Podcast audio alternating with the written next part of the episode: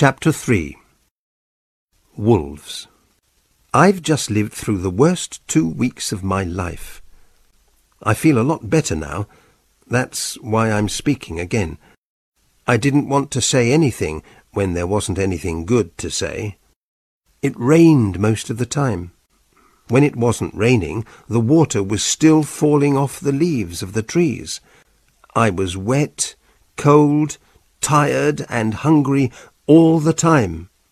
I was ill. My head hurt. My stomach hurt. My feet and legs hurt, and I was always getting little cuts on my body. Worst of all, I missed home. I wanted to be back in the village. That's still true. I don't want to be here. Deer are not people. I said I didn't need people, but I think I was wrong. It's hard to think when you can't talk to anybody. I'm friends with Baby and Brother. I like both of them. Baby is sweet, and Brother is afraid of nothing. The two older deer are afraid of everything. Afraid of birds singing, birds not singing, a cloud going over the sun, a leaf falling. When they're afraid, they jump. They're always jumping. When Mother thinks we're in danger, she pushes me and Baby with her nose. She takes us to dark places in the forest where the trees are crowded together. We move quickly and quietly in and out of the trees. I'm beginning to feel afraid of everything now. It's stupid. I've not seen anything to be afraid of. I'm getting thin, because I don't eat very much. I find a few wild vegetables and a little fruit every day, and I drink mother's milk before I sleep. That's all. These deer eat all the time. They like eating from some trees, not others. Mother has to help baby to get leaves and fruit. She tries to help me too, but deer food is not my food. I can't eat it. Mother is unhappy because I'm not eating well. Poor mother. I'm angry with her all day, but I sleep with her like a baby at night. It's strange. My feelings for mother are very strong, stronger than my feelings for my real mother, both good and bad feelings. Father doesn't come near us very often. He keeps walking around, up and down. He stands tall and looks through the trees.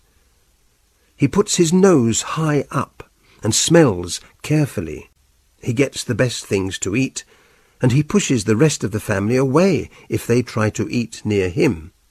I didn't wear clothes for the first week, and that was terrible, because we're in the forest all the time, and I couldn't stop getting cuts. So I made some clothes out of leaves. They're not very good clothes, and I have to keep making new ones, but they stop most of the cuts, and also keep me warm. Well, not very warm, but I'm not as cold as before. So I'm feeling better. A little warmer, a little more food in my stomach, and my body doesn't hurt now. And I'm stronger and quicker, and I can hear and see better too. If you can't talk to anybody, you look and listen and smell. Brother and I are always trying to see who can jump higher. I lose most of the time, but I'm getting better. We both enjoy it. There's no rain this morning, which is really wonderful.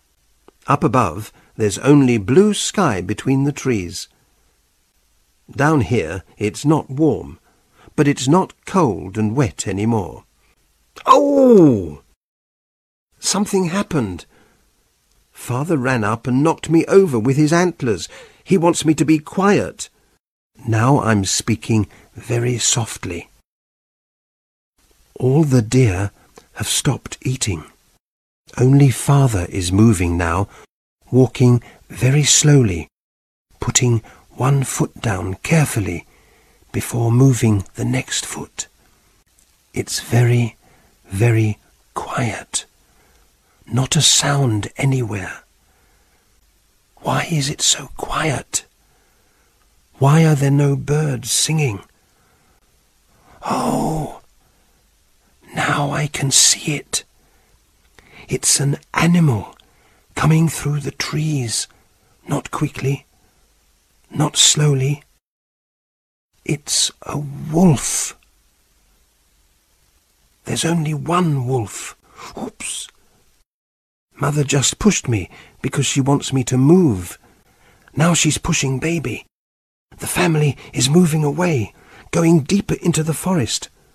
Brother doesn't want to run away, and he's looking at me. Will I run away? No. I'm not going to run. It's stupid. There are four deer and me against just one wolf.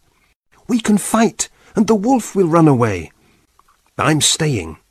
I've got a big stick and some stones, and I can fight this wolf alone if I have to. Father has gone. Mother's coming back for me. No, she isn't. She's stopped. She can't leave baby. Brother's coming to stand with me. Mother and baby have gone. There's only brother, me, and the wolf now. I'm not afraid.